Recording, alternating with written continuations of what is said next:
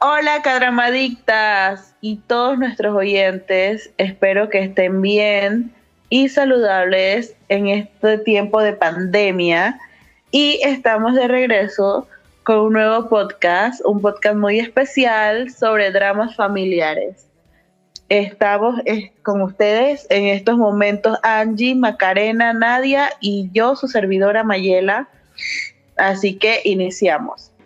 Gracias, Maye, y así es. Animarse a ver un drama familiar es un compromiso que no muchos estamos dispuestos a tomar. Estuve pensando seriamente gravitar hacia ese género durante un tiempo, pero la verdad es que me sentía cómoda con miniserie de 16 episodios. Ustedes saben porque son cortos, precisos y concisos. Tienen la duración perfecta para explorar un concepto central, convertirlo en un conflicto, resolverlo y ¡pum! pasamos al siguiente drama. Lo que sigue, entonces, son dramas un poco más largos, de 24 episodios, que en verdad 50 horas es bastante compromiso para un género que yo siempre he considerado menos innovador, menos emocionante y menos atractivo que el formato sexy de las miniseries. Ahora, dije 50 horas, pero en verdad hay dramas familiares que duran hasta 100 episodios.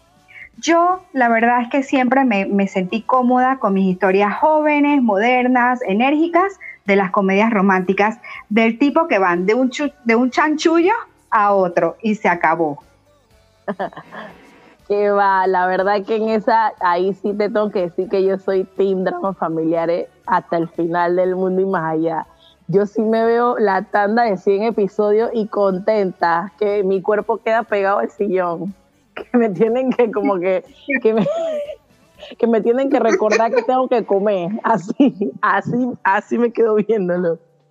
Mira, la verdad es que eso es como los gustos de cada quien, porque de verdad que, por lo menos en mi caso, siento como que, que cada quien va como evolucionando, ¿no? Entonces, en mi, en mi caso, en mi caso bien particular, al principio yo veía los dramas estos cortos, que era como que, hey, te conocí y enamorarse de una vez. Y yo dije, que hasta uno en la vida real como que, chuso, a mí a, veces de, vez en cuando cuando estoy en el metro y me cruzo la mano con alguien alguien me toca la mano como que, ¡ah! ya ahora pienso como que coronavirus, pero antes era como que, ¡ah!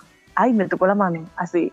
Pero, pero la verdad es que, pero la verdad es que el amor, o sea, el romance a veces no pasa así, no pasa tan rápido como pasa en las series de 16 episodios y en los dramas familiares realmente hablan mucho acerca de ese amor de que van haciendo con el tiempo.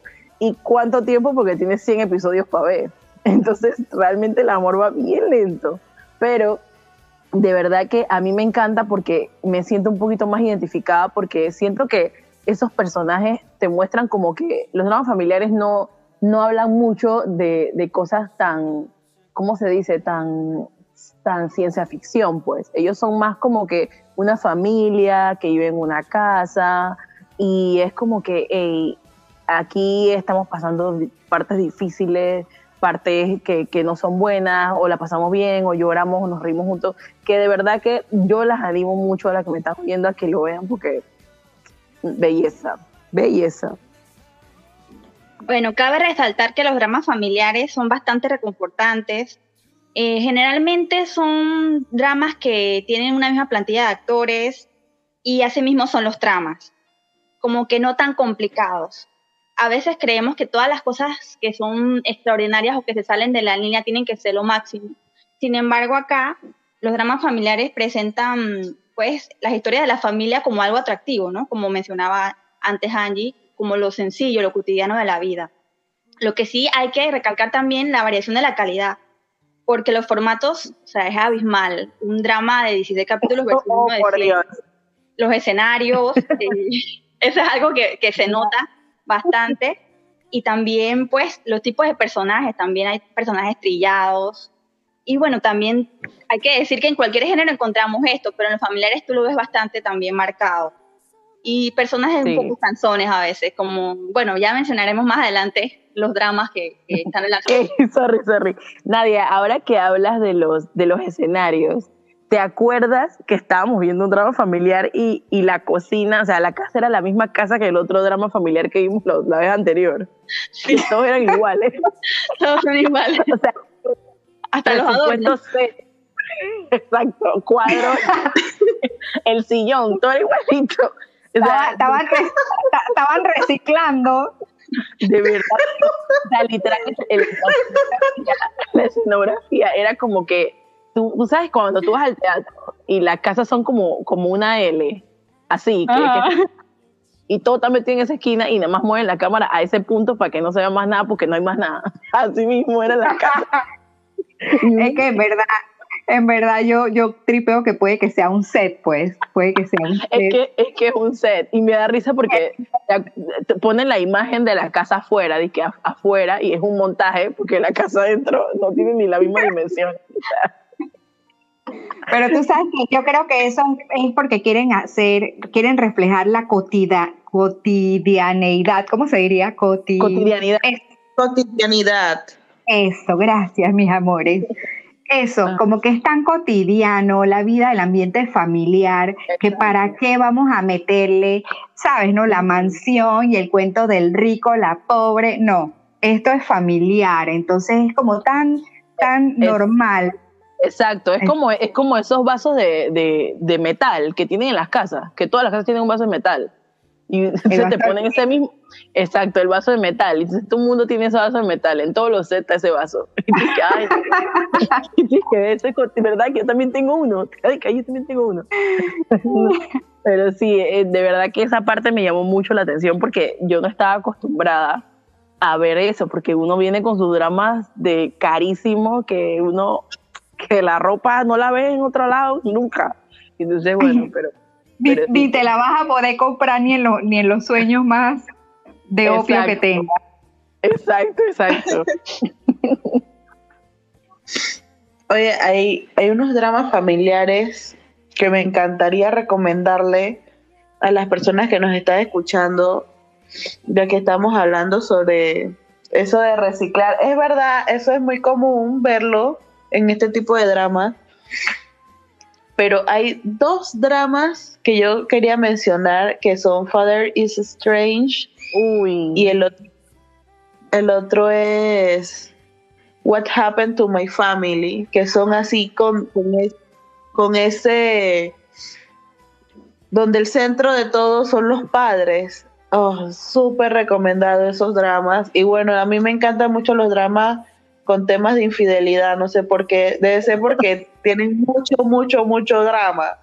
Entonces, I Have a Lover también es súper, súper recomendado. Son 50 capítulos que valen por la pena.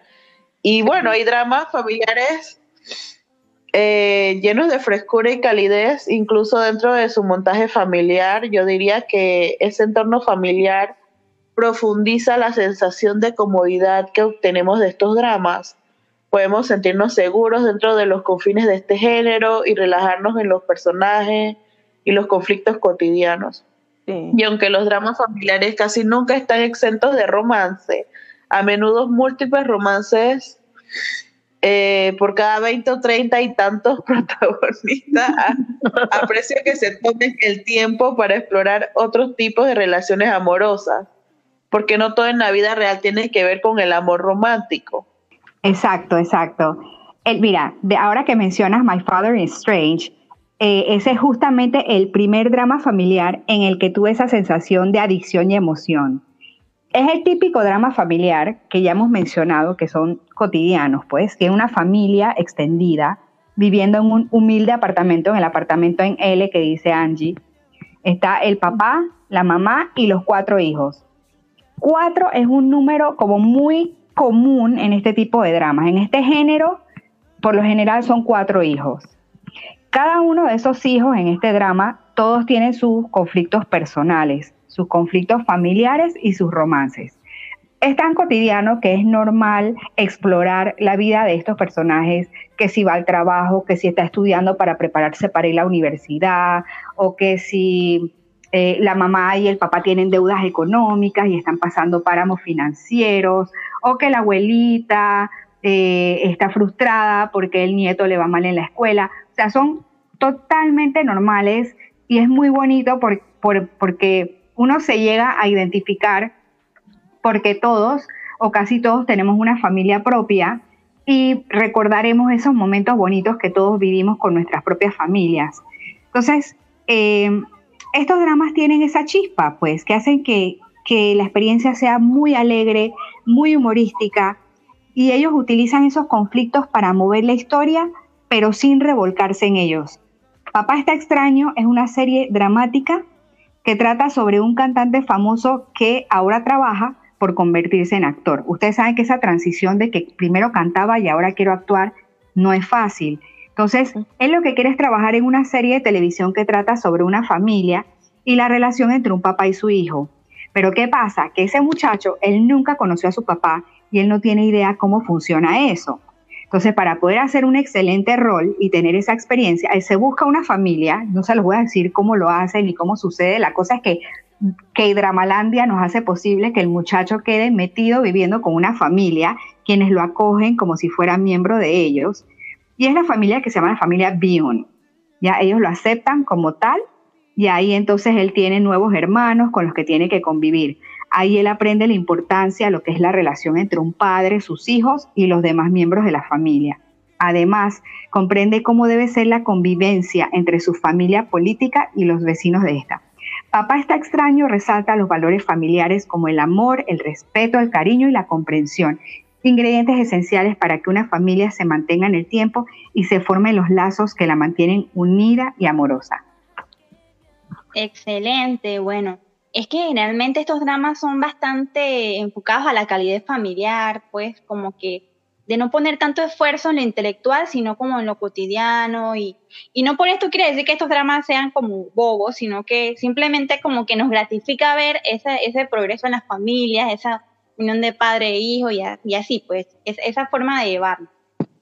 Y bueno, como mencionaba también durante el podcast allí, que eh, no, no tiene que ver específicamente con que uno sea maduro o no, sino como con el gusto de cada persona, ¿no? Porque quizás uno tiene a veces ganas de ver algo más eh, diferente o más familiar, algo, y de, pronto uno cambia de género, pero creo que está en el gusto de cada quien. Pero les puedo decir que dentro de este género, puedo, puedo mencionar una que es y no es familiar. ¿Por qué digo que es familiar? Por el, la trama. Sin embargo, es un drama corto, que es Familiar Wife en lo personal, ese drama a mí me encantó demasiado. Y es tan sencillo y en él yo puedo ver como lo cotidiano, como que se celebra las pequeñas cosas de la vida. Pues es una pareja que está en conflicto, un matrimonio en conflicto. Entonces, pues, eh, esto tiene algo de fantasía, porque el, el personaje principal viaja en el tiempo para poder evitar conocer a su esposa. Pero en ese proceso de cambiar el destino, pasa que cambia el destino, pero igual vuelven las cosas a suceder como tenían que pasar. Entonces, creo que es una enseñanza de vida que, realmente lo que es para uno es para uno, ni aunque te quites, como dicen, ¿no? Y también habla mucho sobre la amistad y celebran, pues, eh, estar en el trabajo, ganar un ascenso. Y a mí me llenó mucho el corazón ese drama, así que bueno, mi recomendación es de verla también yo me lo voy a apuntar, yo me lo voy a apuntar porque de verdad que suena buenísimo. Y yo creo que se está en Netflix, ¿verdad? Sí, sí, hace poco salió. Ay, qué bien.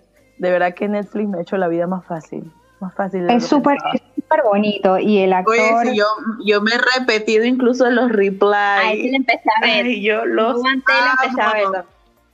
Buenísimo. Los replies son, son, son también como que los dramas por excelencia familiares. No son tan largos, no tienen el formato este larguísimo del que hablamos, pero sí, netamente familiar. De hecho, reciclan a los papás y los papás salen en los tres dramas. Reply 94, 97 y 88. Ahí se cumple la plantilla de actores. wow. La plantilla. Los manufacturaron por tres, por tres. Pero está cool, está súper cool. En verdad, los dramas esos de Reply te mueres de la risa. Yo creo que yo no me había reído tanto en un drama con, con los, el primer Reply, pues. Ahora a todo el mundo le gusta el 88. Yo no sé si es el efecto Parboom, pero para mí mi favorito fue el, el, 97, fue el primero que vi y fue el que me moría carcajadas con este sonido que le pusieron a cada vez que pasaba una trastada, que era el sonido de una oveja. Dije, sí, en el 88 también. yo me morí. En el 88 también tienen eso. Es que en los tres los tienen. En los tres. Yo me moría con eso, buenísimo. Y es que todos los actores la votaron, los elencos, las químicas entre los personajes, y son netamente familiares. O sea, de verdad que eh, no podemos dejar de mencionarlos en este especial sobre dramas familiares. Así que ya saben, Familiar Wife y los Reply que están en Netflix, denle duro con eso. De verdad que eso es como, realmente no, no podemos desprestigiar un drama familiar solamente porque no tenga el montón de dinero en, en, producción o porque no tenga a esos actores que a veces uno conoce como de primera línea, que son actores bastante caros. O sea, no, eso no quiere decir que el drama sea malo o que porque el drama no tenga ciencia ficción, porque no tenga una escena de pelea súper elaborada. No, no quiere decir que sea malo, jamás. Solamente que a veces tenemos ese estigma de los dramas como que tiene que pasar ciertas cosas o tiene que verse en cierta manera para que a uno le, como para que sea de que lo super guau, pero realmente no es así. Si a uno le gusta algo, o sea, uno tiene que, probar de todo. Yo estoy pensando que uno tiene que probar de todo en lo que son dramas y cosas así para saber que a uno le gusta, porque realmente yo empecé dramas familiares, realmente la empecé en la cuarentena, o sea, en este tiempo. Y porque ya yo estaba como que, oye, ya todo me lo estoy acabando una vez. Entonces me encontré uno que tenía 100 capítulos y yo dije, bueno, vamos a ver pues. Y no me pude, ni mi cuenta me di cuando ya habían pasado como 3, 4 días y ya me lo había acabado. De verdad que yo, yo como... Le metí el turbo. Pero es que que era una locura ese drama. Y es el drama Beautiful Love, Wonderful Life. O sea, es, el, es uno de los pocos dramas que de verdad me han impactado tanto. O sea, yo no les puedo explicar cómo ese drama marcó mi vida, porque de verdad que a veces uno toma a la familia por sentado, como algo que, que siempre está ahí, y no se da cuenta de, la, de, lo, de lo hermoso que es tener a personas con las que tú sabes que, que van a estar para ti. Quizás ahora uno no lo piense como que, ay, sí, yo, pero uno de, de verdad de tenerse a pensar de que esas son las personas que te van a ayudar cuando tú estés enfermo, cuando te sientas mal, o sea, van a estar ahí para esos momentos críticos de tu vida, donde quizás otras personas no podrán estar porque no, no te tienen cerca, quizás por esas cosas. Y de verdad que este drama habla acerca de una familia de cuatro, como decía eh, Maca, es de cuatro. Es un padre, un padre que antes era un, un atleta reconocido en Corea, que él quedó siendo un hombre desempleado después de, de tener tantos méritos quedó siendo un hombre sin trabajo, bastante inútil, se le, se le, se le recalca como alguien bastante inútil en casa. Y la mamá sacó los pantalones en la familia y empezó a vender pollo frito en su casa, en, una, en, un, en un comercio que tiene, y con eso fue que sacó adelante a sus hijas. Ella tiene dos hijas, una mayor y una menor, y la mayor es reportera, la, la mayor es, eh, ella es presentadora de noticias y ella se viste dije, con lo más último de la moda y no sé qué, pero realmente ella no tiene dinero porque son bien pobres, sino que lo que ella hace... Espérate, son, son tres hijas, tres hijas, acuérdate, la reportera, la del médico, eran tres, y la chiquita que era atleta. Ah, es que, es que ya, es que, mira, y lo tengo así pensado que son tres, pero diez dos. Bueno, va. Entonces, pero la del medio, como que la, la chiquita, como que no pintaba mucho, pero ahí vamos. Ella saca a relucir como el capítulo 50, una cosa así. La cosa es que eh, en, eh, son tres, y, y, gracias Maca, pero eh, la grande es la reportera, es una reportera que ella se endeuda y que saca su, su, su ropa y cae el crédito para mantener una imagen, porque ella quiere un sugar daddy. Ajá. Ella quiere patrocinio. o sea, Exacto, ella quiere un hombre que la mantenga. O sea, ella dice... Es que, su estilo de vida le estaba saliendo caro, su estilo de vida, que sí. ella, iba para su Power Club, ella iba para Power Club. Ella iba a gimnasios súper caros, iba incluso a iglesias en Corea que son de gente rica, nada más para ver si se encontraba un tipo, ¿no?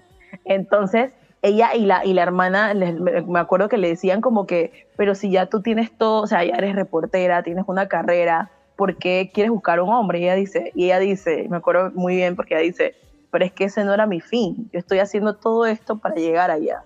O sea, estos son los medios para yo tener un sugar daddy. Perdóname mi amor. Entonces, la verdad es que ese personaje de ella, ella es súper así como que eso es lo que yo quiero y punto. Mientras tanto que la hermana del medio es como la, la principal tipo sándwich. O sea, a ella no le prestan mucha atención y la verdad es que ella sufre bullying en la escuela. Literal, ella se viste súper tapada toda porque la agarran a golpes y nadie en su casa sabe nada. Nadie. Entonces ella decide un día, eh, decide con un chico que nunca conoció, decide suicidarse con ese muchacho. Y se encuentra, en un lugar, se encuentran en un lugar, alquilan un lugar y, y van a hacerlo y realmente cuando ellos empiezan a conocerse, porque tuvieron un día maravilloso entre ellos dos hablando, como si hubiera sido amigo toda la vida, entonces ella, el, el muchacho se da cuenta que ella no merece matarse, pues, porque realmente ella es una víctima de alguien que le hace daño. O sea, ella no, no debería porque acabar con su vida. Entonces, cuando ellos se acuestan a dormir, que al día siguiente parece que iban a hacer el acto, el chico se levanta en medio de la noche y se ahoga. O sea, él se mata solo y ella lo encuentra y él le dejó una carta donde le dice que ella no merecía morir porque ella era una víctima y que ella podía salir adelante. Entonces la chica, en ese momento que ella ve cómo el chico muere, ella no sabe qué hacer y ella llama a su mamá. Ella llama a su mamá y la mamá contesta el teléfono y cuando llega, tú te imagínate tú como madre encontrar a tu hija y que tu hija te matar, o sea, que se iba a matar pero que no se pudo matar porque este se murió primero. Pero que ella... Ajá, y, que no solo eso, sino que vio a la hija con el cadáver al lado, o sea, la mamá fue al lugar. Realmente fue una cosa que, que la, ahí, ahí es donde tú entiendes, porque la mamá le dice, ¿qué? Y le dice, ¿qué hice yo mal como madre? ¿Cómo pude ser haber sido tan mala madre? para dejar que tú llegaras a ese extremo, para no darme cuenta. Y realmente ella jamás pensó en cómo se iban a sentir sus padres por sus acciones. O sea, uno nunca piensa cuando uno se siente mal o cuando uno hace algo, cómo van a pensar sus padres o cómo ellos se van a sentir o cómo le va a doler su corazón. Y cuando la mamá dijo eso, yo quedé como en shock, yo quedé como que, en serio, o sea, yo jamás había pensado, o sea, nunca me había puesto a pensar qué pensaría un padre cuando ve que un hijo Exacto. ese tipo de decisiones. Entonces, más adelante, la verdad es que esa historia, como ya hablamos de los, de los personajes reciclados, eso es una gran maraña donde todo el mundo es algo de todo el mundo. Y realmente queda de que hay muchas cosas que hay, o sea, hay tantas cosas en ese drama que si yo empiezo a contarles, se me van a enredar. Así que yo prefiero que ustedes lo vean para que sepan qué es lo que sucede, porque realmente es una historia que te habla mucho acerca de segundas oportunidades, te habla del perdón, te habla de la familia, o sea, te habla de, o sea, tú te secas las lágrimas, tú lloras, te secas las lágrimas y vuelves a llorar. O sea, eso es una locura. Que yo lo vi con mi mamá y yo dije, ay, mamá, te quiero mucho. O sea, es una locura, pero de verdad que es hermoso porque hay una escena que sí me gustaría rescatar, que es donde la, la, hermana mayor, la hermana mayor por querer tener plata y tener esas cosas, ella renunció a su familia. O sea, ella los repudió y se hace la que ella no los conoce, no, no sabe nada de ellos.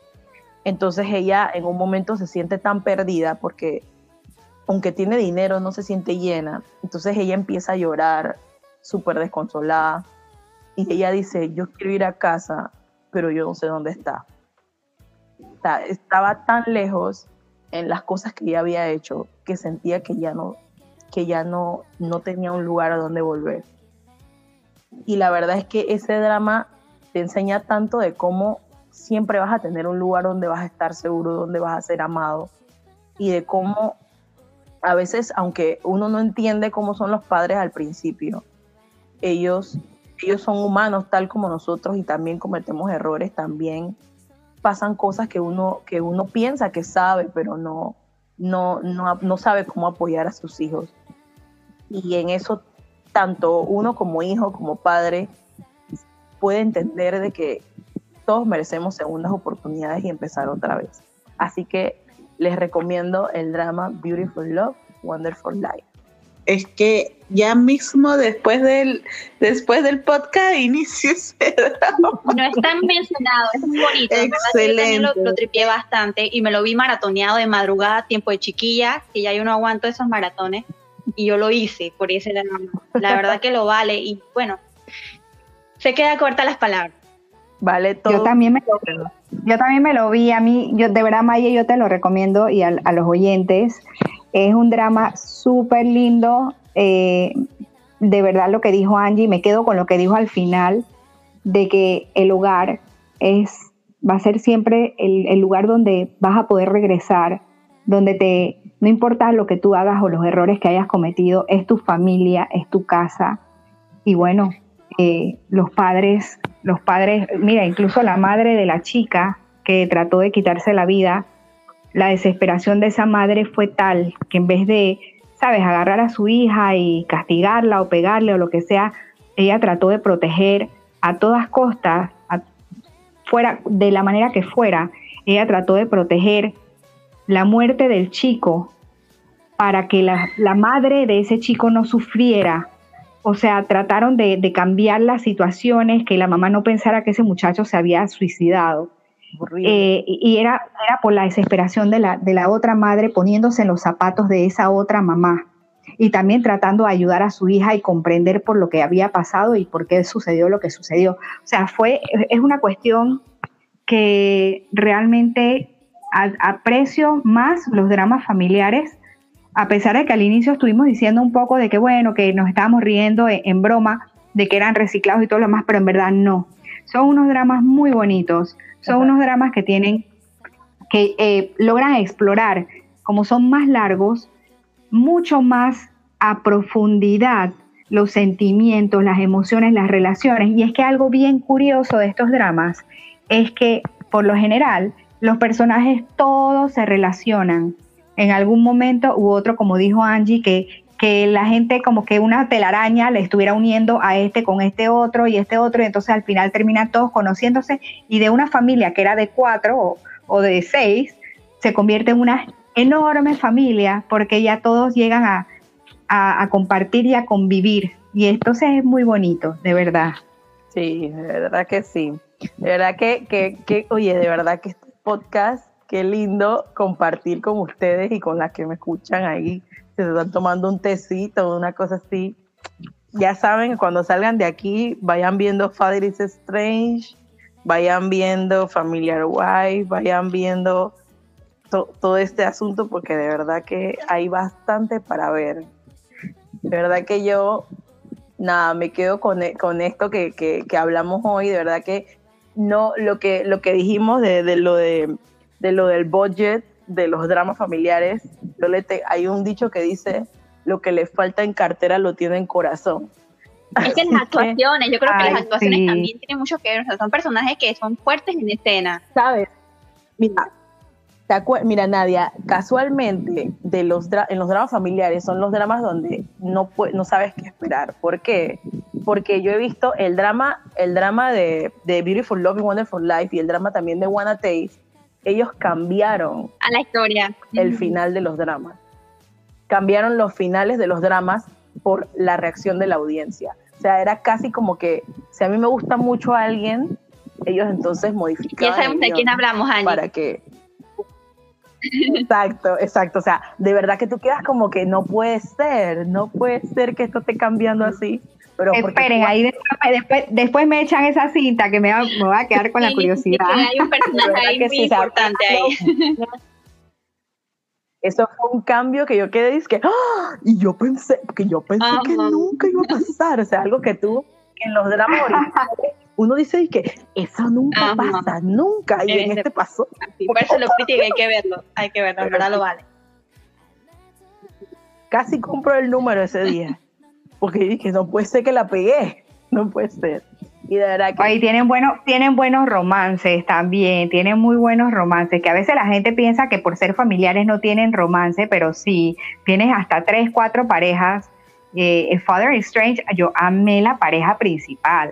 O sea, el protagonista, el man que era el actor, él, se él queda enamorado de una de las hijas. O sea, oh. prácticamente, ajá y ahí se forma porque ella se vuelve asistente de él, entonces trabaja con él y vive con él y se empiezan como a enamorar y entonces, pero, pero a todas estas te dejan que pasen buco episodios para hasta que llega el romance, ¿no? Pero tú estás y que, ay, ay, pero que pase, que pase, que se enamoren. Y es bien bonito. Ah, yo, de, esos dramas así, eh, What Happened to My Family también, los, cada, cada hijo tiene como su historia, su, se desenvuelven alrededor de, lo que es su papá, y ahí sale Park Hyun Sik, ay, divino, a mí me encanta el papel de él, hermoso, no sé qué, pero, no sé qué más decirle porque realmente realmente me encantó mucho porque el personaje de él era de un muchacho como que no, que ya mayor de edad, viendo a sus hermanos súper profesionales y él se, se, ha quedado como atrás. Wow. Y, y él más que nada quería como heredar el negocio de su padre, en cambio el papá que vendía tofu, él no veía como que ese negocio que fue el que llevó a su hijo doctora, a su hija asistente, o sea,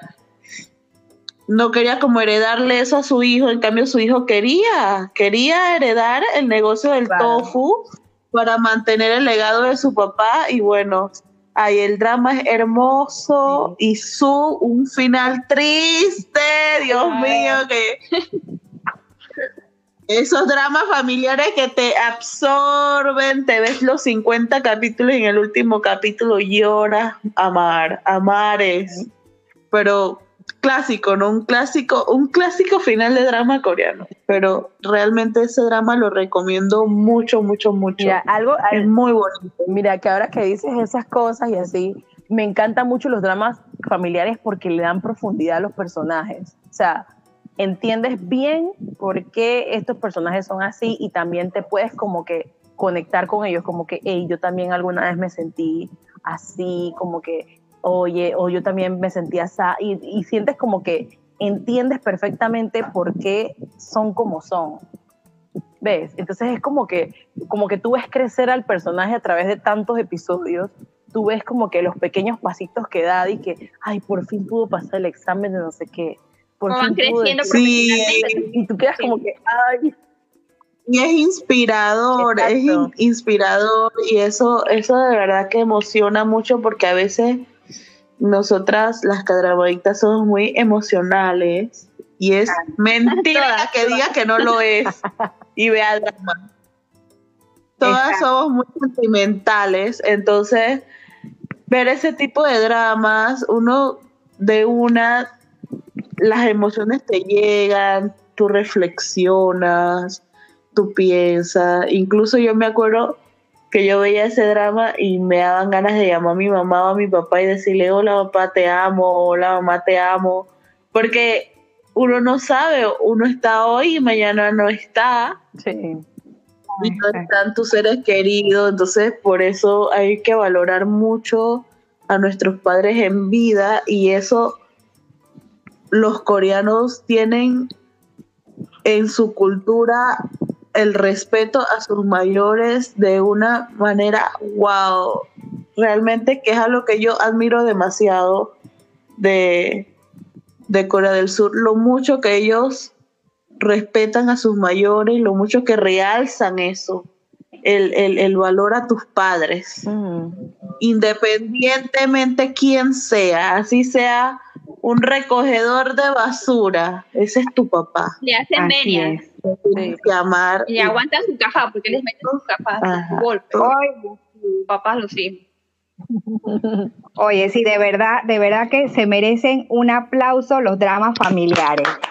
Un aplauso para esos dramas. Wow, de verdad que hablar de este tema en dramas coreanos fue muy, muy, muy nostálgico, muy emocional.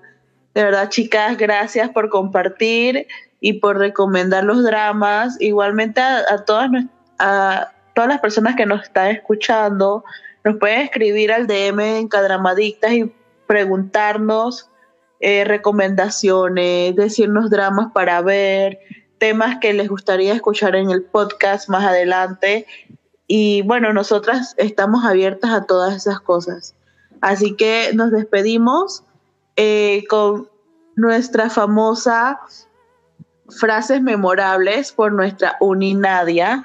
Así que espero que les guste y Un abrazo fuerte a todas. Bye. Bye, chicas. Besos, bye.